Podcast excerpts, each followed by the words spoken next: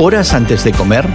Bueno, antes existía la costumbre de que las familias oraran antes de cada comida. Pero en nuestra cultura contemporánea, donde es difícil comer juntos y sin distracciones, muchos han olvidado esa práctica. Hoy en la palabra, en Primera de Timoteo 4, Pablo nos recuerda que bendecir antes de comer es una práctica bíblica.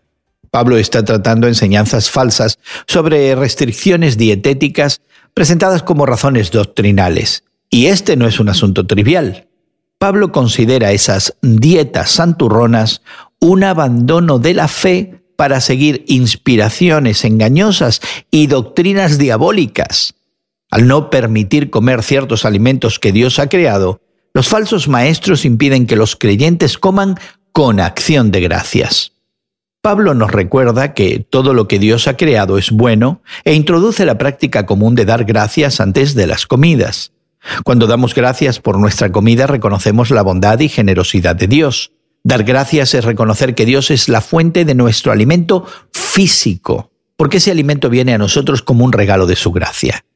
Esta costumbre de dar gracias por los alimentos ya se daba en tiempos del Antiguo Testamento, que nos insta cuando hayas comido y estés satisfecho, alabarás al Señor tu Dios por la tierra buena que te habrá dado. Y aún Jesús bendijo la comida dando gracias. Así que hoy, antes de comer, tómate un tiempo para reconocer tu comida como un regalo de Dios.